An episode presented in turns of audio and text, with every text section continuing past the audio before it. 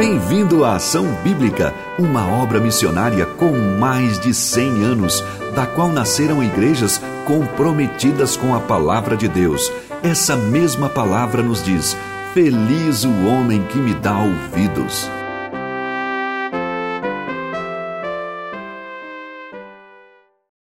Assim como cada um de nós possamos também crescer no Senhor, aprender mais dele. Essa semana nós fomos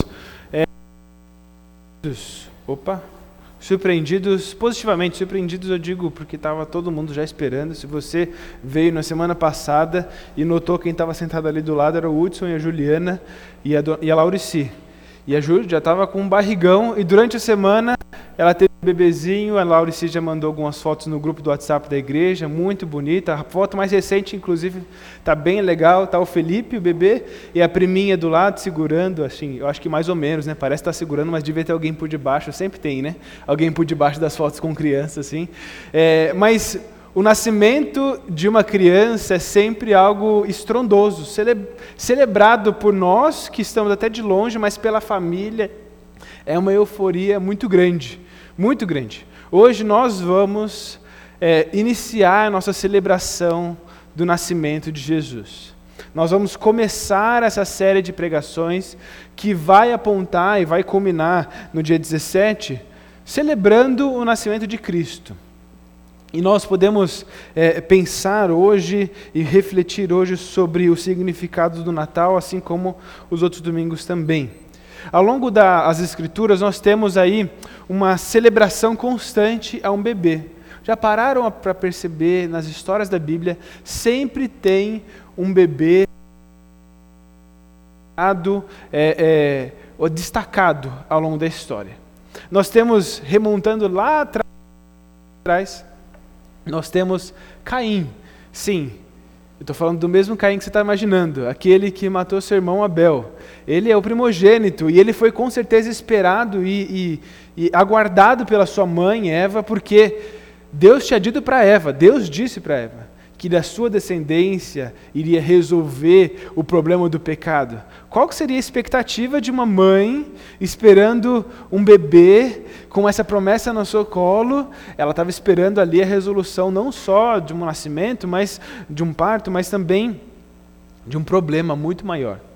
A gente vê que essa história fracassa. Nós temos ao longo da história do, do, do Antigo e Novo Testamento várias crianças, bebês que podemos ser destacados até com várias similaridades com o nascimento de Cristo. Nós temos a vida de Isaac, que foi prometido também, e a esposa e o marido, Abraão e Sara, meio que desacreditando de tudo aquilo que estava acontecendo. O bebê chega e até acontece algo inusitado lá na frente, quando aquele menino já está mais velho. Deus manda Abraão sacrificar o próprio filho. No fundo, já dando um spoiler, que eu imagino que vocês já, já saibam, essa história é bem conhecida um cordeiro é sacrificado no lugar de Isaac, mas prenunciando um sacrifício que teria só completude em Jesus. Nós temos Moisés também, outro exemplo. Ele não foi prometido, mas é, igualmente perseguido após o nascimento. O faraó ali estava perseguindo bebês que tinham nascido, eles queriam acabar com a, com a semente do povo hebreu naquele momento, e Moisés foi guardado para depois se tornar o libertador do seu povo. Olha que similaridade com Jesus, não é?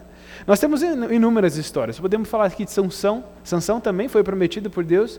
Agora, ao contrário de Jesus, ele fez tudo que é errado. Tudo que é errado. Mas no fim da vida de Sansão, ele morreu libertando o povo. Olha só que parecido, não é? Outros bebês nós podemos citar aqui na história de Obed, filho de Ruth com Boaz, que também foi aguardado como um filho de uma promessa, um resgatador, e assim por diante, a história segue. Hoje nós vamos falar de um bebê que foi destacado na palavra de Deus como o grande diante do Senhor. Quem é esse bebê que foi aguardado? Filho de uma mulher estéril, filho de, de, de um homem que trabalhava no santuário João Batista. Hoje nós começamos a nossa história, essa peregrinação e rumo ao nascimento de Jesus, falando de João Batista. O trabalho de João Batista, o propósito da vida de João Batista é anunciar o nascimento de Jesus. E mesmo o anúncio do nascimento de João Batista anuncia o nascimento de Jesus. Mesmo o nascimento do próprio bebezinho João Batista já aponta para Cristo. Nós hoje vamos olhar para esse anúncio e para o nascimento desse homem que é destacado diante de Deus como grande diante do Senhor. Gente, não é qualquer um que tem esse título na Bíblia, um bebê destacado como esse grande diante de Deus. Texto é longo, nós vamos abrir na, em, em, Lucas capítulo 1. Eu quero que você abra comigo, deixe aberto sua Bíblia em Lucas capítulo 1. Nós vamos ler do versículo 5 até o versículo 25, e depois vamos ler do versículo 57 até o 80. Nós temos esse furo aí no meio da história, porque a narrativa de Lucas, o, o evangelista Lucas, médico inclusive, ele, ele conta o nascimento de Jesus no meio da história de João Batista. E nós temos ali o primeiro anúncio, versículo 5 até o 25, e depois nós temos o nascimento mesmo de João Batista, a narrativa do nascimento de João Batista, do versículo 57 até o fim do capítulo 1, onde termina no cântico de Zacarias, de João Batista. Nós vamos ler agora do versículo 5 e diante, então acompanhe comigo a leitura da palavra de Deus. Lucas capítulo 1, versículo 5. Nos dias de Herodes, rei da Judéia, houve um sacerdote chamado Zacarias, do turno de Abias. A mulher dele era filha de Arão e se chamava Isabel. Ambos eram justos diante de Deus, vivendo de forma irrepreensível em todos os preceitos e mandamentos do Senhor. Eles não tinham filhos, porque Isabel era estéril, e os dois já tinham a idade avançada. E aconteceu que, enquanto Zacarias exercia seu sacerdócio diante de Deus, na ordem do seu coube-lhe por sorteio, segundo o costume sacerdotal, entrar no santuário do Senhor para queimar o incenso.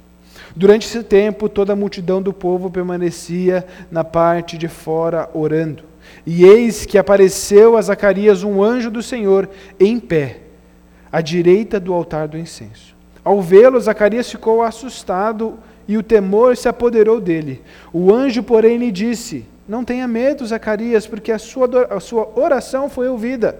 Isabel, sua esposa, dará à luz um filho a quem você dará o nome de João. Você ficará alegre e feliz, e muitos ficarão contentes com o nascimento dele. Pois ele será grande diante do Senhor. Não beberá vinho nem bebida forte, e será cheio do Espírito Santo de Deus, seu Deus e irá diante do Senhor no espírito e poder de Elias, para convencer o coração dos pais aos filhos, converter os desobedientes à prudência dos justos e habilitar para o Senhor e, e habilitar para o Senhor um povo preparado. Então Zacarias perguntou ao anjo: Como terei certeza disso? Eu sou velho e a minha mulher também já tem idade avançada. que estou a serviço de Deus e fui enviado para falar com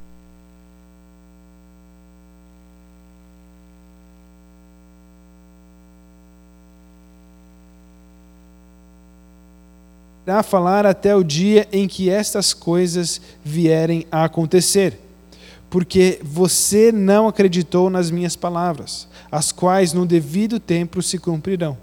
O povo estava esperando Zacarias e admirava-se com a demora dele no santuário. Quando Zacarias saiu, não lhes podia falar.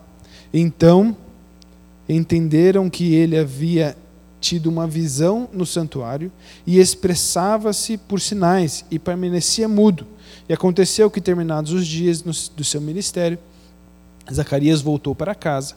Passados esses dias, Isabel a mulher de Zacarias ficou grávida e ela não caiu e ela não saiu de casa durante cinco meses, dizendo: Foi isso que o Senhor me fez ao contemplar-me, para acabar com a minha vergonha diante das pessoas. Amém? O texto de início nos aponta justamente para esse anúncio, um anjo aparecendo, muito parecido com a história de, do nascimento de Jesus, justamente apontando para aquilo que vai acontecer lá na frente no caso, só para a gente deixar claro, João Batista ia ser habitado pelo Espírito Santo, mas Isabel não ia ser, João Batista não foi concebido pelo Espírito Santo. Diferente. João, João Batista é filho de Zacarias com Isabel. Nós precisamos olhar para esse texto e prestar atenção nos personagens principais. Quem são a, a, a, o personagem principal? na minha leitura fica claro, e na nossa, que é o próprio Zacarias. Ele é quem recebe essa profecia. E várias similaridades à leitura do texto você deve ter lembrado desses personagens que você tem no começo. Lembra de Abraão e Sara que não acreditaram, não acreditaram na esterilidade de, por conta da esterilidade dela, da idade avançada.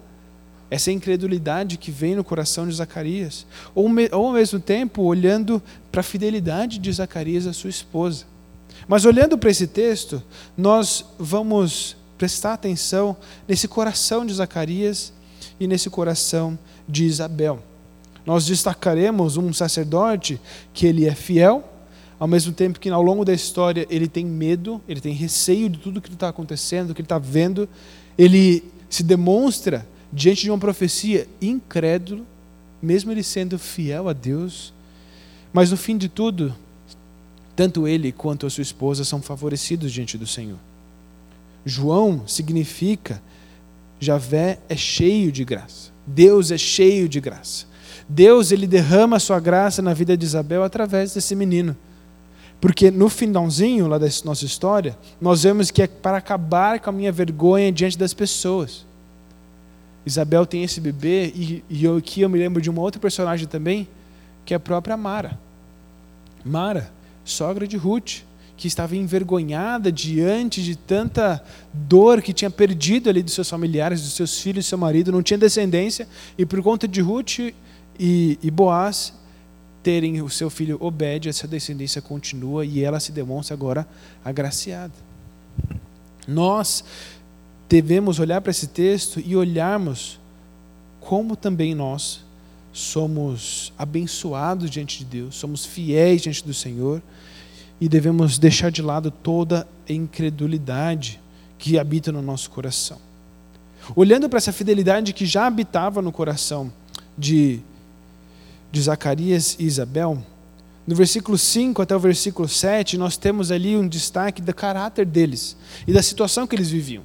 Eles viviam num momento peculiar, um momento, um personagem que ele vai fazer muito mais sentido em toda a narrativa do nascimento de Jesus, que é o Herodes o Grande um homem forte, mas ao mesmo tempo tenebroso, que persegue todos os bebês, inclusive João Batista e Jesus, por terem nascido.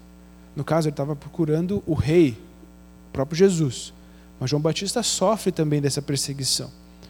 A gente não sabe exatamente o que aconteceu com João Batista nesse meio tempo, mas, na verdade, perdão, versículo 80 deixa isso claro. Jesus ele foge para o Egito e João Batista vai para o deserto.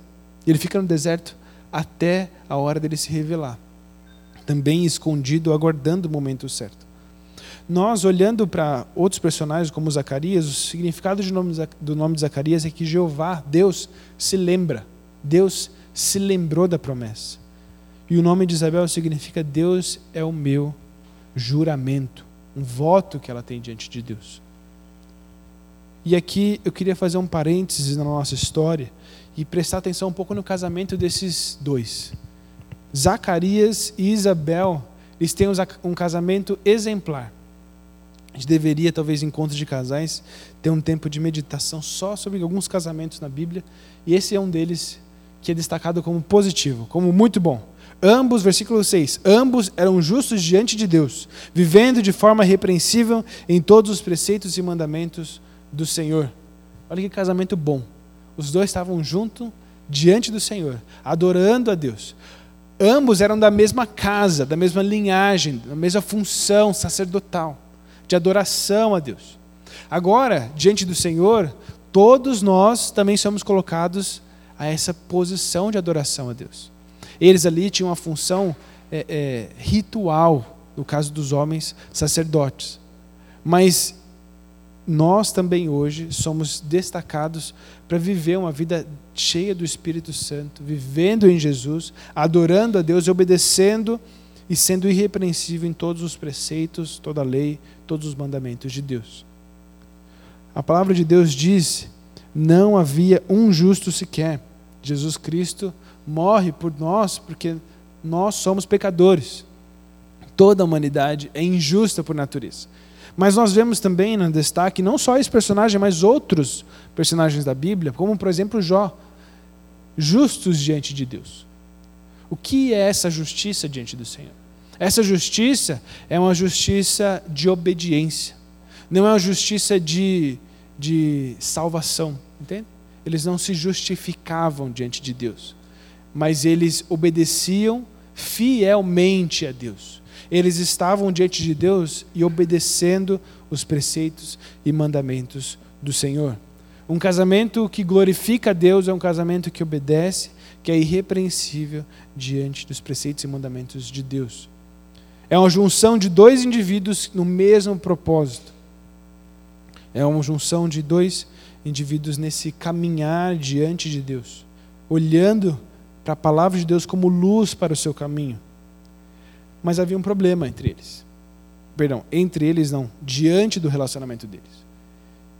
Era a esterilidade de Isabel. Eles oravam e oravam e oravam a Deus, pedindo resposta e pedindo um filho, isso não acontece. Todo momento quando você recebe a notícia, por exemplo, de vou ser pai ou vou ser mãe, é um momento que você grava na sua mente, com certeza. Tenho certeza. Todo pai deve lembrar do dia que você descobriu que você vai ter um filho. É claro que para o pai demora uns nove meses para isso acontecer. Porque até lá ele fica meio assim, não está acontecendo nada comigo, né? Ele só sabe por causa do papel. E porque aquela imagem borrada fica aparecendo lá na tela, que você não entende muita coisa. Mas eu me lembro quando a Bia veio contar para mim que o Elias ia nascer. Eu lembro quando a Bia veio contar para mim que a Ana ia nascer, que ela estava grávida. É uma felicidade absurda. Quando a gente descobre que a gente vai ter um filho, vai, fruto desse relacionamento é a alegria, assim, da vida, da vida. Isabel e Zacarias queriam viver essa alegria, mas eles não pediam. Eu não sei exatamente a idade deles aqui, tá bom? Mas eu vamos chutar aí uns 60, 70 anos de idade, talvez até mais. Se a gente tirar por base Abraão e Sara, 90 e poucos, quase 100 anos ali. Gente, nós precisamos entender o coração desse casal e de tantos outros casais que vivem essa luta. Lutam por não terem um bebê oram constantemente a Deus e o bebê não vem. Mas tudo tem o tempo de Deus. E a falta desse bebê não abalou o coração e o relacionamento deles com Deus, nem o relacionamento deles com os dois, entre eles. Nós vemos no texto que eles viviam de forma irrepreensível diante de Deus, mas não, nós não vemos marcas de um relacionamento com atrito entre os dois. Na verdade, nós vemos um entrelaçamento muito forte entre eles, um caminhar muito junto dos dois. Eles tinham uma demanda, eles estavam orando por isso. Vamos olhar para esse coração, entender o que está passando no coração de Zacarias, principalmente que ele é o nosso personagem, ele é esse sacerdote fiel a Deus. Mas diante de um turno de trabalho. Agora estou lembrando do Manassés, ele trabalha com turno também, né, Manassés? Você vai entender bem esse negócio do sacerdote. É, quem trabalha com turno, trabalha horário da noite e tal, entende bem esse esquema de turno aqui. No sacerd... o, o, o ofício sacerdotal, ele não era realizado o tempo todo. Tinha oito horas por dia, sete dias, cinco dias por semana, dois dias de descanso. Não funcionava desse jeito, tá bom? Isso é inversão moderna, tá bom? existia uma, um, um, grupo de sacerdotes. Esse grupo de sacerdotes era dividido em 24 linhas, ou casas, ou, como o próprio texto diz, ordens. E esses, essas ordens elas iam sorteando para saber qual que era o turno da vez. Eles basicamente trabalhavam é, o período de uma semana, dez dias, assim, mais ou menos, sete, de sete a dez dias por uma vez, depois trabalhava de novo, tinha aquele tempo de folga no meio, e aí vai trabalhando. É, organizando o trabalho. E lá dentro do seu trabalho você ainda tirava a sorte para ver quem ficava com trabalho tal e tra trabalho tal. Zacarias ele foi designado para um trabalho que raramente ele voltaria a fazer. Porque é um trabalho único, não é um trabalho que várias pessoas fazem, é uma só faz. Então, dentro da ordem dele, ele foi destacado para um trabalho único, e dentro desse único tra trabalho havia um receio. Um receio eminente. O normal era o quê? Ele vai e entra, acende a vela, volta e continua a celebração. Mas havia a possibilidade de ter uma visão lá dentro. Havia a possibilidade de um anjo aparecer, ou o próprio Deus aparecer. E o normal, quando isso acontecia, era que o anjo vinha para julgar. O normal era isso. O anjo vinha trazer julgamento. Então, imagina Zacarias lidando com o casamento dele por detrás dos panos, agora estou trabalhando, chega lá, meu turno, vou acender a vela. Vamos lá, é importante, tem que tomar cuidado. O fósforo não pode apagar na hora certa, tem que, cuidar. Da... Chega lá, aparece um anjo. Todo sentimento de receio e de medo é normal, tá bom? É natural. O que, que vai, o anjo vai dizer? É algum julgamento que Deus tem para mim. E de fato tem.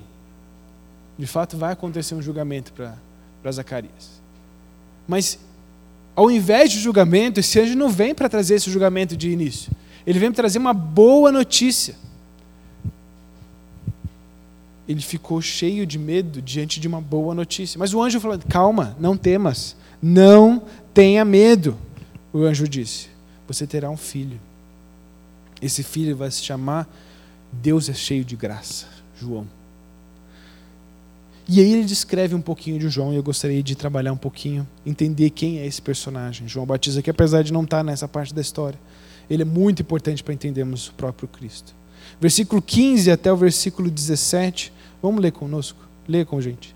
Pois ele será grande diante do Senhor, não beberá vinho nem bebida forte, e será cheio do Espírito Santo, já desde o ventre materno. E ele converterá muitos dos filhos de Israel ao Senhor, seu Deus e irá diante do Senhor no espírito e poder de Elias, para converter o coração dos pais aos filhos, converter os obedientes à prudência dos justos e habilitar para o Senhor um povo preparado.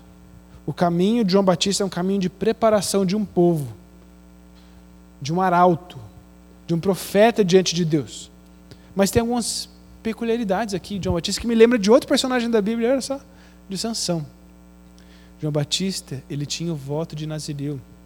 Ele exerceu os votos de Nazireu. Da mesma forma que Sansão também. O voto de Nazireu de Sansão também começou igual de João Batista, pela mãe, anunciado por um anjo. A diferença dos dois é notória, né? João Batista seguiu o voto. Se manteve puro diante do, do voto, do que o voto pedia, o voto prescrito em números. Sansão deixou tudo de lado. a função de Sansão era ser um juiz diante de Deus. Juiz, julgar os povos vizinhos, julgar também o próprio povo diante da incredulidade dele. João Batista tinha também uma função de proclamar a verdade, anunciar e preparar o terreno para que Jesus começasse seu ministério. João Batista começou, fez isso. Ambos morreram igualmente mas nós temos um personagem que não cumpriu seu papel versus um personagem que cumpriu fielmente esse papel. João Batista, como versículo 17, fala que ele irá adiante, mas ele foi adiante no espírito e no poder de Elias, convencendo o coração de todas as gerações, dos pais aos filhos, convertendo os obedientes à prudência dos justos, pregando a mensagem de arrependimento. Essa era a mensagem de João Batista. Era mudar o coração das pessoas, que eles se voltassem para a verdade de Deus, se arrependessem de seus pecados. Ele queria preparar um povo para Jesus vir. Nós hoje celebramos o nascimento de Jesus porque houve uma preparação toda completa para isso. Não só geográfica, política, mas social e até familiar para que Jesus nascesse. No caso, João Batista, primo de Jesus. Esse receio, então, esse coração receoso de, de Zacarias, ele é compreensível. mas nada justifica a incredulidade que ele vai demonstrar a seguir. Mas antes da gente falar da incredulidade, eu gostaria de trazer uma aplicação para nós hoje diante desse, dessa pessoa, que é, que é Zacarias, e do serviço dele no templo, e na adoração que ele faz a Deus no seu serviço, e também no seu coração, no, como nós vimos, ele é um servo fiel. Deus, ele chama servos ocupados. E quando colocamos o, o, o nosso serviço em movimento, ele nos dirige. Deus, ele não olhou para uma pessoa que estava sem nada para fazer. Não, ele olhou para Zacarias. Um homem exemplar diante de Deus, buscando amar o Senhor fielmente. E ele estava ocupado, estava no meio do serviço dele, no meio do trabalho dele. Deus foi lá e apareceu para ele como uma chamada, um anúncio daquilo que viria. Esse movimento que nós fazemos diante do Senhor, ele é pedido, é esperado de Deus por nós. Nós devemos nos movimentar em adoração, em serviço, em compartilhar das verdades de Deus. E nós devemos deixar Deus dirigir toda a nossa vida. Como Zacarias deixou. Zacarias deixou. Ele foi, ele foi incrédulo, sim. Ele foi recebeu o julgamento diante dessa incredulidade, mas nós vamos ver lá na frente que ele não deixou isso definir ele. A incredulidade não define Zacarias, na verdade, é a fidelidade a Deus que o define. Versículos 18 em diante, nós vemos então esse destaque dessa incredulidade de Zacarias. Zacarias ele é destacado e, e é talvez a, a, frase que mais chama atenção nessa narrativa, nesse primeiro período, é o versículo 18. Então Zacarias perguntou ao anjo: Como terei certeza disso? Pois eu sou velho e a minha mulher também já tem idade avançada. Olha aqui, eu, eu vou estar tá sempre fazendo menção de algum personagem da Bíblia, porque essa história me lembrou de várias outras histórias. Gideão, olhando para a verdade de Deus, olhando para aquilo que Deus tinha prometido para aquele homem, daquilo que ele faria diante da nação, ele falou assim: Vamos provar, vamos, ver, vamos ter certeza. Zacarias, ele não, não bastava ele ver o anjo, ele queria ter uma prova daquilo que o anjo estava dizendo. Me, me, me, dá alguma coisa só para só eu levar para Isabel, porque ela não vai acreditar. Eu preciso levar. Você não tem noção, minha esposa. Não, ele não fala isso. Ele não fala desse jeito. Ele fala. Perdão, ele fala exatamente desse jeito. é, mas o anjo, a resposta do anjo é justamente o seguinte: ele fica com raiva, o anjo está com, com, com razão. Fala, eu sou Gabriel, estou a serviço de Deus. Você quer mais alguma coisa? Né? Eu fui mandado aqui. Você está me vendo. Essa é a verdade. Por conta disso, você não vai falar mais. Porque você não acreditou nas minhas palavras. A sua incredulidade trouxe julgamento para esse momento. De fato, quando o anjo aparecia naquele lugar, naquela hora, normalmente trazia julgamento. Trouxe. Não era para acontecer, mas trouxe. Engraçado que o povo lá fora tá, estava inquieto, o que está acontecendo? É normal, era só lá acender a vela e voltar. Está demorando demais. Versículo 23, perdão, versículo 22. Quando Zacarias saiu, não lhes podia fa falar, então entenderam que ele havia tido uma visão do santuário e apressava-se e expressava-se por sinais e permanecia mudo. Então o povo entendeu aquilo que aconteceu. Falou assim, ó, ele viu alguma coisa. Algum julgamento veio e de fato ele está mudo, então é isso. Nada demais. É, a, a, notícia não se espalhou, afinal, só ele tinha visto. Ele estava mudo. Nós vamos saber que lá na frente Isabel soube também, por intermédio do próprio Zacarias. Mas isso não abalou a promessa. O julgamento que o anjo trouxe para Zacarias diante dessa incredulidade não abalou essa promessa. Zacarias foi desafiado pelo anjo a olhar para as circunstâncias com fé. E ele olhou sem fé, olhou para si mesmo, para suas próprias capacidades, para aquilo que ele pode fazer. Não acreditou no que o anjo dizia.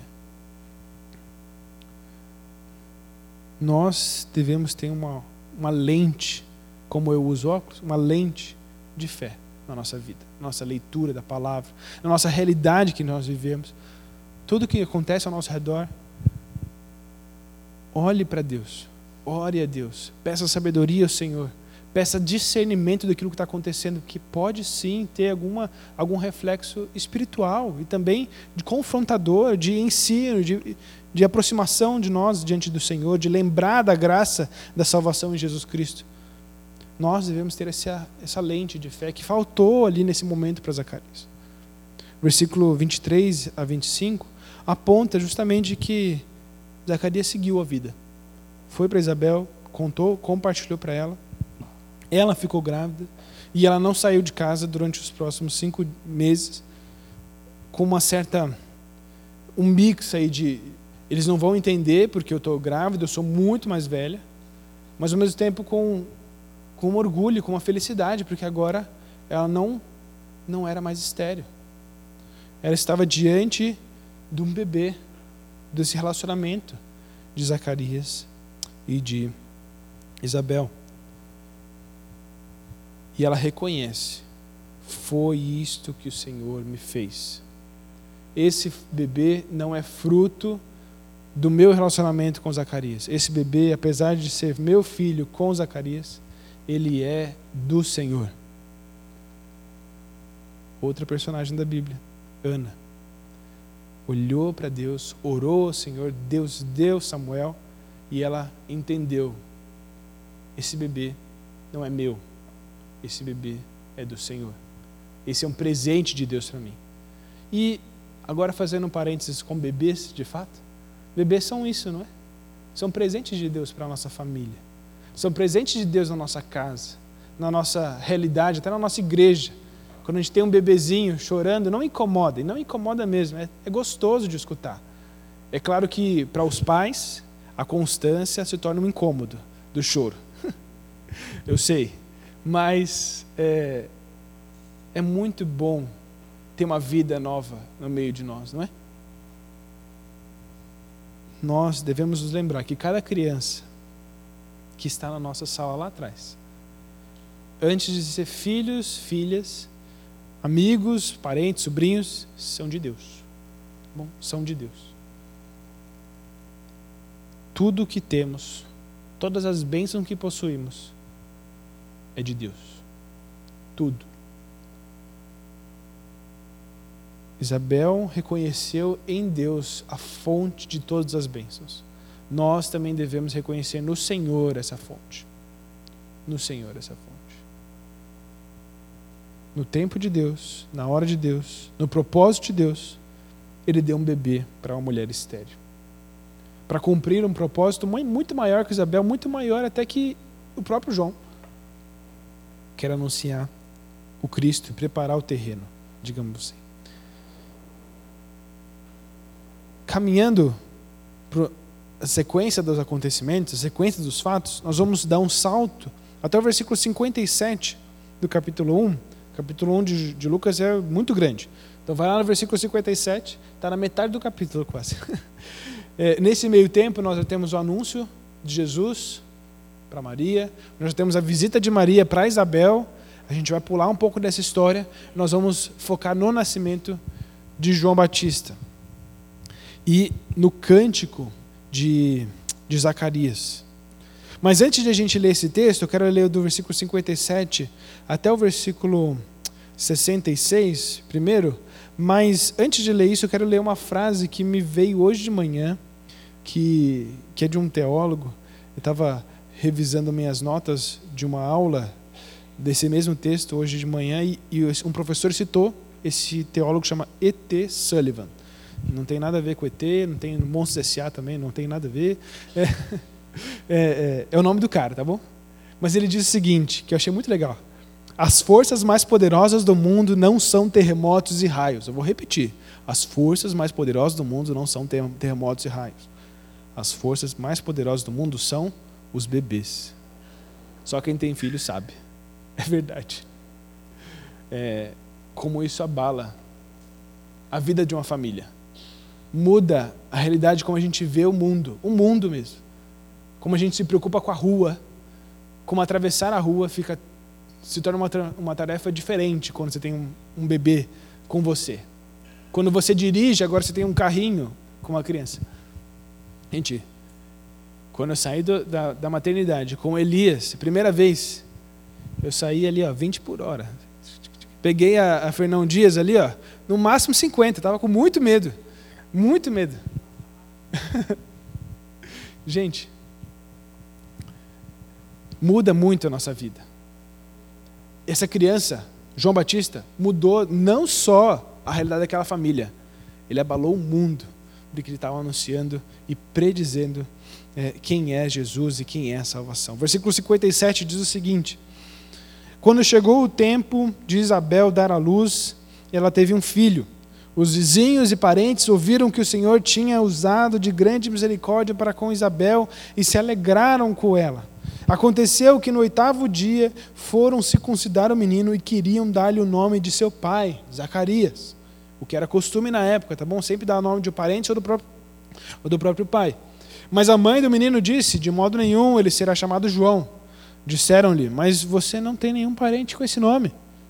Fizeram sinais e perguntaram ao pai do menino que não queria que lhe dessem. Que nome queriam que lhe dessem, perdão. Então, pedindo, a, pedindo uma tabuinha, ele escreveu: O nome dele é João. Ponto.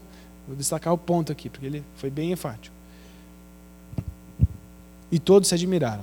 Imediatamente a boca de Zacarias se abriu e a língua se soltou. Então começou a falar, louvando a Deus. Todos os vizinhos deles ficaram possuídos de temor, e essas coisas foram divulgadas por toda a região montanhosa da Judéia. Todos os que ouviram guardaram, guardavam-nas no coração, dizendo: O que virá a ser esse menino? E a mão do Senhor estava com ele. Zacarias, o pai de João, cheio do Espírito, profetizou, dizendo: Vou parar aqui, depois a gente vai meditar um pouquinho sobre o cântico. Dois destaques importantes em, em continuidade daquilo que nós aprendemos já anteriormente. O casamento de João, de João Batista, de Zacarias com Isabel, é assim, ó, unido, junto, forte. Tanto é que na hora H, quando o, marido está mudo, porque ele não pode falar até, até Deus liberar isso, ela diz que é João. Depois ele diz: não, não, ele escreve lá, é João. Os dois estavam em completa sintonia. Isabel não foi pega de surpresa com o nascimento de João. Ela sabia o que estava acontecendo. Zacarias contou para ela. Como? A tabuinha, gente. Ou linguagem de sinais. Mas ele contou.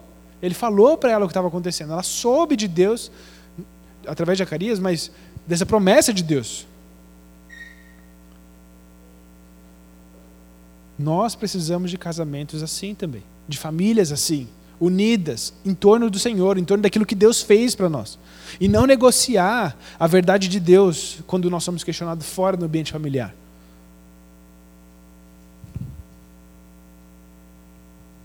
Zacarias, então, como eu disse, ratifica, reforça e louva a Deus. Agora, soltou. Soltou a voz, soltou a língua, e esse homem falou. E eu, eu queria ler um, com vocês o cântico de Zacarias. Mas imagine, nove meses sem poder falar. Meu Deus. Eu ia fazer uma piada, mas deixa quieto. É... Não, não, não vale a pena. Gente. É... Obrigado, Jaque. É o marido que ficou mudo, verdade. Gente, quanto que esse homem não deve ter meditado no Senhor? Diante de tudo que. A última conversa que ele teve foi com um anjo. Tudo que repassou na mente dele. E talvez até passou por um momento de extrema tensão, porque imagino quão angustiante deve ser você não poder falar. Deve ser muito difícil, gente. Muito difícil. Aí depois passou esse período de tensão, deve ter chegado um momento de reflexão. Tipo assim, o que eu vou falar depois que eu puder falar? E, e na minha mente, eu, eu gosto de imaginar assim, ele compôs esse salmo ao longo desses meses, sabe, preparando cada palavra, cada, cada rima em hebraico, né? Cada rima, cada afirmação ali, ao longo da história, lembrando de todo o Antigo Testamento, de todo o povo de Deus, para poder chegar naquele dia, naquela hora, quando o anjo liberasse, quando Deus liberasse, ele louvar a Deus demonstrando que a incredulidade foi só ali, naquele momento. Não, não, eu creio em você. Eu creio em Deus. Não só pelo sinal que o anjo fez, né? Deixando ele mudo, mas porque, porque por aquilo que Deus é. E ele diz, versículo 68 em diante, eu quero ler com vocês todo esse salmo, esse cântico. Bendito seja o Senhor, Deus de Israel, porque visitou e redimiu o seu povo e nos suscitou plena e poderosa salvação na casa de Davi, o seu servo, como havia prometido desde a antiguidade por boca dos seus santos profetas, para nos libertar dos nossos inimigos e das mãos de todos os que nos odeiam para usar da misericórdia com os nossos pais e lembrar-se da sua santa aliança e do juramento que fez ao nosso pai Abraão. De conceder-nos que, livres das mãos dos inimigos, o adorássemos sem temor, em santidade e justiça diante dele, todos os nossos dias. E você, menino, agora ele deve estar olhando para o próprio filho Acabou de nascer. E você, menino, será chamado profeta do Altíssimo, porque precederá o Senhor preparando-lhes caminho, os caminhos, para dar ao seu povo conhecimento da salvação, por meio da remissão dos seus pecados, graça e profunda misericórdia de nosso Deus, pela qual nos visitará o sol nascente das alturas, para iluminar os que jazem nas trevas e na sombra da morte, e dirigir os nossos pés pelo caminho da paz. Amém? Gente, esse salmo é maravilhoso. Esse salmo é lindo. O contexto que esse salmo me leva quando eu leio é o contexto do livro de Êxodo. Você lembra do livro de Êxodo? Da, da saída do povo de hebreu ali, forjando quem seria o povo de Israel, saindo desse povo hebreu das mãos cativas dos inimigos é, é, egípcios, do próprio Faraó, sendo libertos pelo Senhor, porque as pragas foram marcas de, de confrontação contra os deuses do próprio Egito.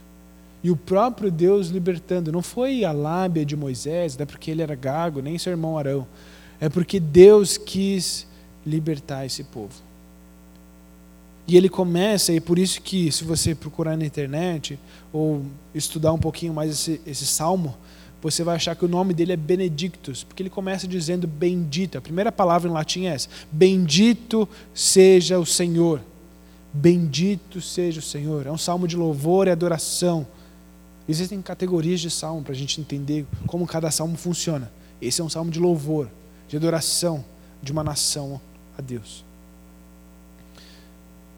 Algumas palavras nós devemos destacar desse salmo, mas eu gostaria que você olhasse um diagrama que tem aí na, na tela, que nos ajuda a apontar qual que é o centro desse salmo. Aí vai estar muito pequeno. Acreditem, está escrito, tá bom? Depois vocês procuram na internet ou mesmo no, no, na live.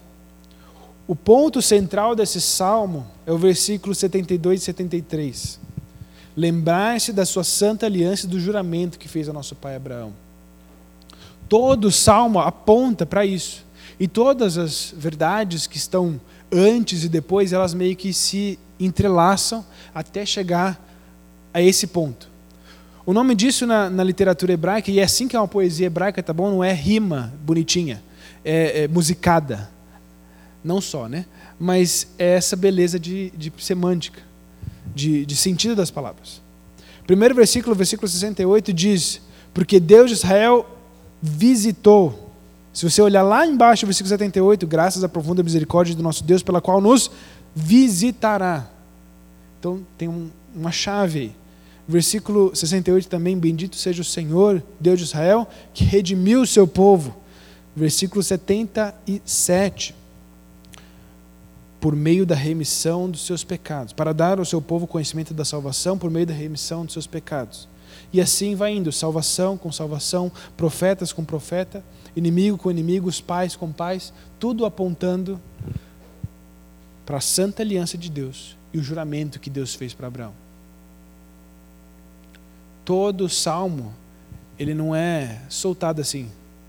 É, uma vez eu fiz uma oficina de poesia, e o professor de poesia, e disse o seguinte para mim: fecha o olho, não imagina nada e só fala. Ele falou desse jeito. É, e tenta rimar, tal, meio jogado, né? É um professor meio paz e amor, assim, tá? É, é, isso não é uma poesia hebraica. É pensada, linkada, palavra com palavra, para apontar para um único sentido no, no texto todo. Louvar a aliança de Deus. Louvar a palavra do Senhor. Aquilo que ele tinha dado a Abraão. Ontem à noite, gostaria de meditar em algumas palavras desse salmo, mas ontem à noite, é, nós somos surpreendidos com algo que acontece sempre com uma febre de uma criança. O Elias estava com febre. E nós fomos visitar um médico no pronto-socorro. Amidalite, normal. Toma, toma o antibiótico e segue a vida, né? E nós e o clavolin para sempre amigos. é a moxilina e o outro negócio lá que eu não sei o nome. É, gente, o que você espera de uma visita médica? resolução, né? Acabar com um sintoma, pelo menos. No, no caso, ele estava com muita febre, então ele tomou remédio na hora e baixou bastante. É, você espera até um diagnóstico, um tratamento de algo que você possa fazer. Qual a expectativa de uma visita de Deus? É a salvação. É a remissão. A palavra no versículo 69, e nos suscitou a plena e poderosa salvação. De uma diante de uma visita desse Deus, ele nos deu a salvação. E a palavra salvação, ela também traz essa, esse sentido de, de resolução da saúde, de um problema de saúde. Versículo 68, antes, ele ainda fala: redimiu o seu povo. E a palavra redimir é libertar mediante res, pagamento de resgate. Redimir não é tirar todos os problemas. Redimir é pagar pelo problema. E quem paga esse problema? Cristo Jesus paga esse problema. Nós olhamos para esse salmo, nessa primeira parte pelo menos, nós devemos lembrar de uma verdade: Deus é digno. Deus é o único que é digno. Nós devemos olhar para essa visita que ao longo da história nos chama a adorar Ele, celebrarmos a Deus. Eu gostaria que, de ler uma frase com vocês sobre essa, essa afirmação de Deus é digno. Você pode colocar para mim, Padovani, por favor? Eu estou procurando aqui na minha anotação. Ainda está muito pequeno, preciso aumentar minha fonte. Ou o meu óculos, né? Deus cumprirá a promessa jurada a Abraão e ratificada por meio dos seus santos profetas, levando, levantando a trompa da salvação, ou seja, o anúncio, né, na casa de Davi por meio do seu servo Jesus, que resgatará o seu povo dos inimigos e os equipará para o serviço em santidade e o serviço em justiça. O propósito desse momento de adoração, o propósito da salvação em Jesus, da redenção em Cristo, é que nós o adorássemos em santidade, com justiça.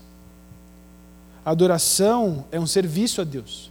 O propósito da nossa vida e nosso, da, da memória que nós temos desse tempo de Natal, do nascimento de Jesus, é porque nós nos lembremos também do nosso comprometimento que temos em servir a Deus, em proclamar a Ele, em viver uma vida de santidade, uma vida justa diante do Senhor. Assim como Isabel e Zacarias viviam. A segunda verdade que nós temos nesse texto é de que o plano de Deus, o seu plano, é perfeito. E aí temos mais uma frase que me ajuda a entender bem essa afirmação, é que Jesus Cristo não é uma inovação aleatória e sem precedentes de Deus, mas o cumprimento de uma cadeia proposital de eventos salvíficos em Israel na qual João é o penúltimo elo. O plano de Deus é perfeito. Deus não chegou no meio da história e falou assim: vamos lá, até agora não deu certo esse negócio de lei, vamos mandar Jesus. Não, foi isso. Não foi desse jeito. Ele tem um plano ao longo de toda a história. Isaías, 800 anos antes de João Batista, predisse sobre João Batista. Malaquias, 400 anos antes de João Batista, predisse sobre, João Batista. O plano de Deus, ele é traçado ao longo da história, ao longo das escrituras. Desde o começo, Deus disse que o descendente de Eva pisaria a cabeça da serpente. Em Jesus nós temos essa resolução. E em Jesus nós temos um sol nascente, como o versículo 78 diz. Nós temos a remissão dos pecados, nós temos a visita de Deus, nós temos esse encontro com Jesus e nós temos esse sol nascente das alturas, versículo 79, para iluminar os que jazem nas trevas e na sombra da morte e dirigir os nossos pés pelo caminho da paz. Em outras palavras, as ternas misericórdias de Deus fazem raiar um novo dia. As grandes misericórdias do Senhor, a graça de Deus, nos dá luz em meio a tantas trevas. A vida de João Batista não foi fácil. Meio, mesmo diante de uma de uma um louvor tão bonito como esse, de uma salvação tão iminente que ele está anunciando e da qual nós sabemos quem é o personagem, o próprio Cristo que morreu e ressuscitou e agora nós temos vida eterna com ele.